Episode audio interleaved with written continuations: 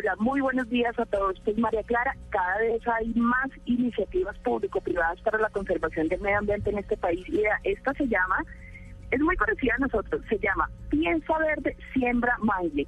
Ya son 5.596 plántulas de mangles Mm. Que se han sembrado en las cuencas de los ríos en Santa Marta, ríos que están en muy mal estado de conservación. Pero hay una organización que se llama Fundación Fialmar y que se ha unido con una cantidad de instituciones públicas y privadas para poder lograr un gran objetivo en Santa Marta y por eso hoy está con nosotros Lina Rico, que ella es miembro de la Fundación Fialmar. Lina, muy buenos días, bienvenida a En Blue Jeans. Ah, Buenos días, ¿cómo les ha ido? Muy bien, Excelente. No, gracias. pues, muy muy contentos hoy que con esta iniciativa de ustedes de Piensa Verde Siembra Mangle ya son 5.596 plántulas de mangle. Bueno, ¿cómo van con esos siembras, Lina? Bueno, pues estos procesos han sido bastante complicados, se vienen realizando desde hace aproximadamente dos años. Estamos trabajando las riberas de la cuenca baja, los ríos Gaira y Manzanares que atraviesan la ciudad de Santa Marta. Por ser ríos distritales, pues hemos tenido muchos inconvenientes, temas de basuras, invasión de riberas, falta de apropiación por parte de las comunidades, pero afortunadamente hemos logrado que aproximadamente esos 5.500 arbolitos se hayan arraigado en estos sustratos y tenemos unas sobrevivencias bastante elevadas. Nuestro río problema desde un inicio fue el río Gaira y pues debido a que es un río que está como más expuesto al acceso de la comunidad. En el Manzanares, en la cuenca baja, ha sido más fácil porque tenemos al ejército ahí al lado que siempre nos ha brindado protección sobre los arbolitos. Oiga, Lina, ustedes, mire la cifra, eh, María Clara. Sí. Recogieron en el río Gaira para poder sembrar las mil plántulas que sembraron el viernes, nueve toneladas de basura. Uy, Lina, ¿cómo educan ustedes a los samarios para hacer un manejo adecuado de las basuras? Sobre todo para que no sigan impactando todas estas zonas de las desembocaduras eh, de estos ríos que van claramente al mar y que se está generando un efecto río abajo que lo hemos dicho muchas veces. Todo lo que nosotros votamos va a parar a los ríos y de ahí va a parar al mar y del mar va a parar al estómago de muchos de los mamíferos marinos. Bueno, pues ese es un proceso muy, muy largo. Afortunadamente en la Fundación creamos programas alternos donde Piensa Verde con el que tratamos de manejar esa situación.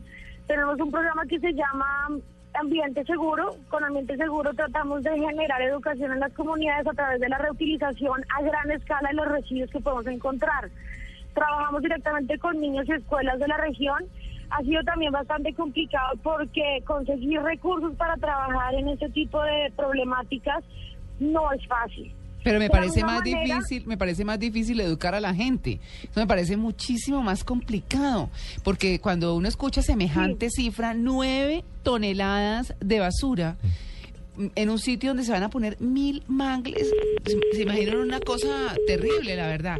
Y si piensa uno en la educación, que es lo que más ha faltado, y, y- y- y detrás de la educación la conciencia frente al medio ambiente, que es lo más difícil, porque estos temas siempre entendemos que son temas duros, eh, que son, eh, digamos, eh, pues que la gente, si uno no les dice, oigan, está flotando una isla de basura entre un continente y otro, si eh, está hay nueve toneladas solo para poner mil mangles cerca a Santa Marta, pues la que dice uno, ¿cómo más llega? Tiene que impactar, porque a uno le parece un tema muy aburrido, pero detrás del tema aburrido está toda una responsabilidad de todos con lo que nos, sobre todo para las generaciones que vienen y además que ya no está tan lejos. Usted ha visto los cambios climáticos, bueno, todas esas cosas, pero yo aprovecho un momentico que se nos, eh, eh, tenemos un momentico suspendida la comunicación. Mire lo que nos escribe Oscar Z desde Santa Marta. ¿Qué nos dice? Dice, herda, así lo escribe. Así puso. Ah, claro, porque así dicen los costeños. Ah, bueno. Ellos no dicen... ¿Se puede decir entonces? ¿No es una mala palabra? No. eh,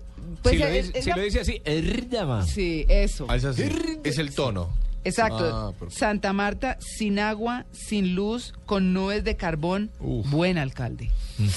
Ah, ¿Qué tal, no? Sí, Santa No Marta tan está ahí. delicioso. Sí, sigamos, sigamos, María Lourdes. Tenemos un poquito más de tiempo.